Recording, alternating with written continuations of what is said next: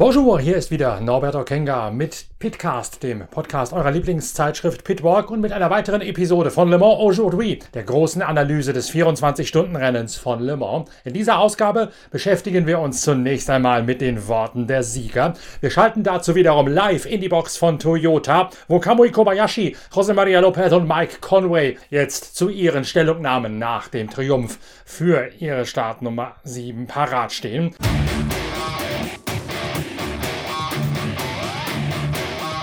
Kamui Kobayashi, der Japaner, ist erst der vierte aus dem japanischen Land, der es geschafft hat, die 24 Stunden von Le Mans zu gewinnen. Und so gesteht der ehemalige sauber Formel 1-Pilot, so ganz verdaut hätte er diesen Triumph noch immer nicht, denn er sei unter ganz besonders erschwerten Bedingungen zustande gekommen. Yeah, I mean, to be here, we had so many things, so many experience to spend, you know.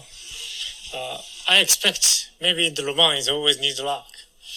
And of course need luck even I mean this time we had some trouble during the race, and I think last couple of hours we all three have to do special handling to save the car, which was uh, it's not easy race. I think even car it was well, so we were not like safe side, but we tried to maximize what we can do to survive, and obviously uh, to survive like seven hour.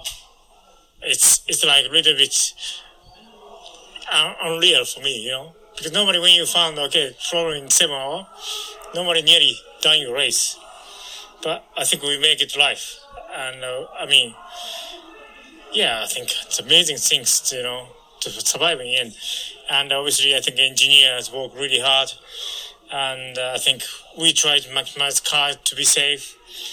Uh, I think engineer had a light call to us. So uh, to be here is really it's amazing feeling in the end. And of course, I think my teammate did a great job through the week.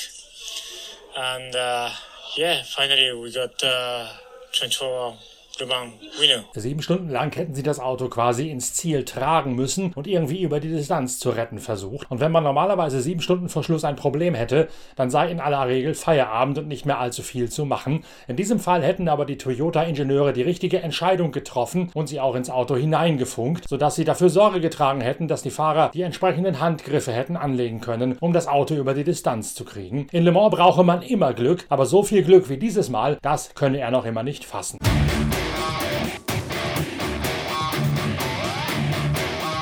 Ganz ähnlich geht es auch José María López. Er ist der zweite Argentinier nach Fräulein González im Jahre 1954. Lang, lang ist's her. Der Le Mans hat gewinnen können. Und auch López sagt, es sei unglaublich schwer zu begreifen, was dort passiert sei. Uh, yes, yes. Um, yeah, hard to believe. Um, yeah, of, of course, it's, we, we came through a few Le Mans which they were quite tough for us as a crew. Uh, you know, and, and, and be, be part of this is, uh, is amazing. It's a dream come true. Honestly, I, I came so far, so many years uh, for this dream, and you know, I think I could I couldn't choose better teammates. Uh, you know, Mike and Kamui, they're like the brothers for me now, and uh, the things they have done, I've seen them them doing things in the car, amazing. Uh, so I'm very lucky to have them, and of course the team. The team, you know, the team has has worked hard. You know, at the end we take the glory we jump in the podium, but behind us there is more than 600 people, you know, biking Cologne, uh, more than thousands in biking Japan, working, um, making this happen. You know, uh, the hypercar, the new car, the first time that raced in Le Mans, and to make it to the end, you know, as Kamui said, wasn't easy. We had to work the last six, seven hours. We had a few, a few issues, but as a team, we we came through, and uh, I think that's that's the most valuable thing we we take from today. Yeah. Viermal hätte die Besatzung dieses Autos so unglaublich viel Pech gehabt. Und das sei hart zu verarbeiten gewesen bei den ganzen Niederlagen gegen das Schwesterauto. Jetzt wer da ein Traum war, ein Traum, auf den er lange hingearbeitet hätte, über Jahre hinweg. Die Teamkollegen seien zu Brüdern für ihn geworden und er hätte viel von denen im Auto lernen und sich abgucken können.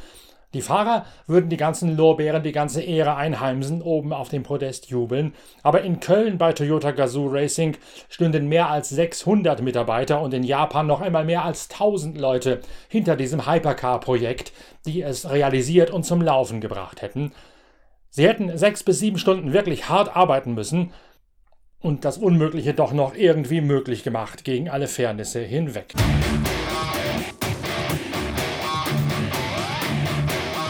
England bleibt das erfolgreichste Team in Sachen Siegfahrer aus einer Nation. Mike Conway rundet den Fahrerkader der siegreichen Mannschaft ab und auch er sagt, es seien harte sechs Stunden gewesen. Uh, wow, I mean, it was hard. I mean, the last six hours, we knew we had, uh, you know, something on the car that would just, you know, could have been a real big problem. But, um, you know, luckily the team came up with a solution um, to keep us going. So, really, you know, all credit to the team um, to re, you know figuring that out and making sure that we can get a one-two finish for the team is uh, is pretty special. I think with all the circumstances. So. Um, yeah, really stressful the last you know six seven hours. As Kamui and Jose said, it's you know this race is never easy. Uh, even if you're out leading on your own in the front, many laps ahead, you know you're still worried all the way to the end. So I. Uh, yeah, just got to thank my teammates um, for all their mega stints and all their hard work all the time. Um, and obviously the team, uh, everyone, everyone in Cologne, everyone back in Japan uh, for all their support and hard work that makes it possible for us to finish, you know, one two at Le Mans. So big thank you to everybody, and um, yeah, we can enjoy now, celebrate feel like a bit a weight is lifted off me. Um, you know, we've had some real bad luck here, so it's nice to really get it done now. Yeah, feels. Sie hätten gewusst, dass sie ein riesiges Problem mitschleppten, das theoretisch das Ende hätte bedeuten können jederzeit. Und man könnte dem Team gar nicht hoch genug anrechnen, wie es dieses Problem hinter den Kulissen in den Boxen gelöst hätte. Es seien sehr stressige sechs bis sieben Stunden vor der Zielfahne gewesen. Das Rennen hier sei nie einfach und selbst wenn man alleine auf weiter Flur in Führung liege mit runden Vorsprung, dann mache man sich bis zum Ende immer Sorgen und Kopfzerbrechen, ob irgendwas schiefgehen könne. Was dann erst jetzt bei einer Ausgangslage, wo die Bedrohung ganz real gewesen sei. Man könne sich nur bei allen Mitarbeitern in Köln und Japan bedanken für diesen Doppelsieg, der ohne den Einsatz und die Improvisationskunst der Ingenieure nicht möglich gewesen sei. Jetzt könne man es krachen lassen und vor allen Dingen nach den letzten Jahren sei Mike Conway ein richtiger Stein vom Herzen gefallen.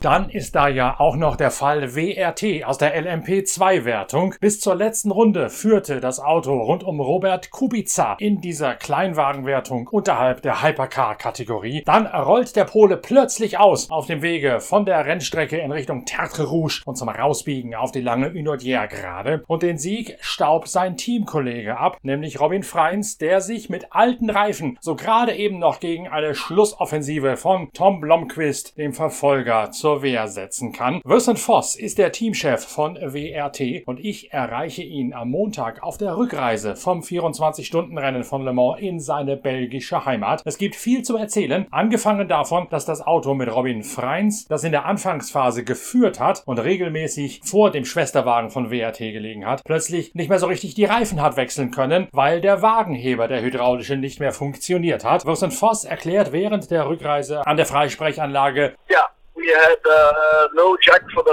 for the last uh, four hours or five hours, um, which uh, then was replaced, and we use a air balloon. You know, uh, I don't know how to call that, like a small air bag that you are uh, pumping on, and, uh, and yeah, you, it's a device which helps you to put the car in the air. So you could change tires in the end. They didn't have to go five turns. Yeah, but, yeah, but we could change tires, but it was very difficult, and we changed only two tires at the time. So it means that uh, Robin had to go with, uh, I think that it was uh, five stint or six stint uh, front tires. You never changed the front tires at all until the end. You only changed the rears with with this other device, as I you say. So yeah. Yeah, we change only the rear. Yeah, okay. that's right. Man hätte eine Lösung gefunden, indem man eine Art Blasebalg unter das Auto geschoben hätte. Damit hätte man aber immer nur eine Fahrzeugseite hochkippen können und deswegen auch stets nur die Hinterräder wechseln können, sodass Robin Freins mit sechs Turns alten Vorderrädern und mit jeweils neu montierten Hinterrädern unterwegs gewesen sei. Eine entsprechende Imbalance im Auto hätte Robin Freins überstehen und überfahren müssen und deswegen sei das andere Auto mit Yase Yifei auf die erste Position gekommen, vorbei an Robin Freins. Und das Auto hat dann Robert Kubica über übernommen in den Schlussturn hinein und dann steht das Auto plötzlich auf der Rennstrecke ohne Kraft und ohne Power. Noch wisse man nicht, sagte Voss weiter, was die genaue Ursache sei, denn bis er abgereist sei aus Le Mans sei das Auto noch nicht wieder zurück beim Team gewesen. Well, um, we do not know yet. We did not get the back, uh, the car back yet. Um, we will know during the day, uh, but uh, today we just know that uh, uh, entering into the last lap, he just had no power, and we know it's not fuel, so it can only be it's or electric or uh, engine related. Heute im Laufe des Tages werde das Ergebnis sicherlich nachgereicht werden. Naja, dann müssen wir noch einen weiteren Podcast machen, Vincent, wenn du dieses Ergebnis tatsächlich hast. Hat sich denn vorher schon ein Problem angekündigt oder kam das Ganze völlig überraschend? Nope. We had no alarm at all. We had some lam- lambda issue during the during the night, Mhm. but uh, Gibson told us that it was no problem. Um, yeah, let's see. We will know later. Man hätte in der Nacht mal Schwierigkeiten mit dem Lambda-Sensor gehabt. Da hätten allerdings die Ingenieure von Motorenlieferant Gibson gesagt, das sei kein Problem und das äh, könne nicht die Ursache gewesen sein für diesen plötzlichen Leistungsabfall. Der hätte sich nicht angekündigt, weder auf den Daten seien Auffälligkeiten festzustellen gewesen, noch sonstige Schwierigkeiten, die sich beim Fahren hätten abgezeichnet. Nun gewinnt also WRT ganz knapp mit dem zweiten Auto. Was überwiegt Vincent Voss, Teamchef, am Ende nach diesem komischen Nachmittag, nach der letzten Stunde? Die Freude über den Le Mans-Sieg oder der Ärger darüber, dass Platz 1 für das andere Auto auf so mysteriöse, tragische Weise durch die Finger geronnen ist? Well, you know, uh, I have to say, I had a difficult afternoon yesterday. Um, you know, difficult to get to get happy about what happened. Uh, on the other side, today, uh, you know, a few hours later, after having a good sleep, uh, well, we just won Le Mans in our first attempt. So we can be proud and happy about it. Uh, but obviously, uh, it's uh, it's a hard feeling. I mean, it's a mixed feeling, and I, you know, the other car they also deserve. Uh, they, they were also where they were deserved to be, uh, and uh, yeah, it's you know I entering the last lap, being in the lead with I don't know 45 or 50 seconds, uh, and then getting wow, it's a it's a it's a tough it's a tough feeling. And um, yeah, obviously now uh, car 31 um, is second in the championship, one point behind the Yota car, and uh, a few points in front of the other Yota. So we go into Bahrain with a fighting spirit, I would say. Es sei ein sehr harter Nachmittag gewesen, wenn man mit einem Vorsprung von mehr als 40 Sekunden in die letzte Runde einbiege und plötzlich stürbe einem das Auto weg. Das sei unglaublich schwer zu verdauen. Und deswegen sei er durch ein Wechselbad der Gefühle gegangen, aber einmal drüber geschlafen, dann sei ihm klar geworden, man hätte im allerersten Anlauf für das Team in der LMP2 die 24 Stunden von Le Mans gewonnen. Was für ein Ergebnis. Und in der Gesamtwertung der Weltmeisterschaft, die jetzt in Bahrain zum Ende kommt, hätte man auch noch alle Chancen, den Titel zu holen im ersten Jahr mit WRT in der LMP2-Kategorie. Darauf gelte jetzt die volle Konzentration. Trotzdem sei es schwer zu verarbeiten gewesen und man müsste es tatsächlich erst einmal sacken lassen und kapieren, was dort in dieser kuriosen letzten Runde alles passiert sei.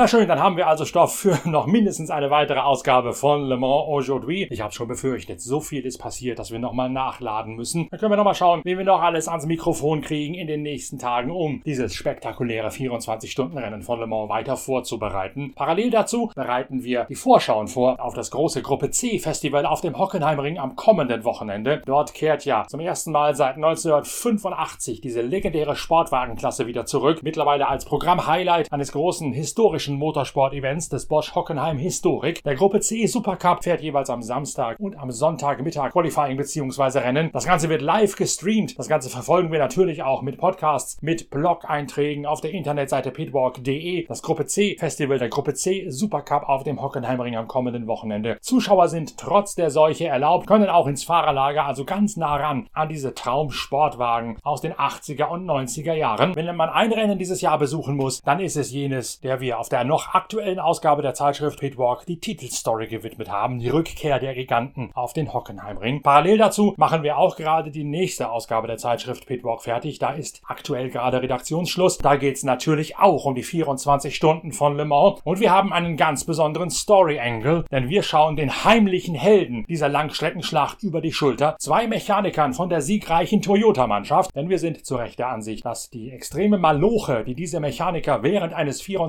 24-Stunden-Rennens und auch schon davor leisten, dass die viel zu wenig gewürdigt wird. Das möchten wir in der nächsten Ausgabe der Zeitschrift Pitwalk ändern. Darum gibt es dort unter anderem eine Riesenreportage über das Leben und die harte Arbeit der Mechaniker bei der Le Mans-Siegermannschaft Toyota Gazoo Racing. Allein diese Geschichte wird sich lohnen, weil ihr Le Mans dann noch einmal aus einer völlig anderen Perspektive kennenlernt. Das Heft könnt ihr bereits bestellen mit einer E-Mail an shop.pitwalk.de und ich bin sicher, die 180 Seiten Motorsportjournalismus vom Feinsten, die werden euch auch dieses Mal wieder vom Hocker reißen. Wir hören uns bald wieder mit der nächsten Analyse von Le Mans Aujourd'hui. Bis dahin, tschüss, danke fürs Reinhören, euer Norbert Okenga.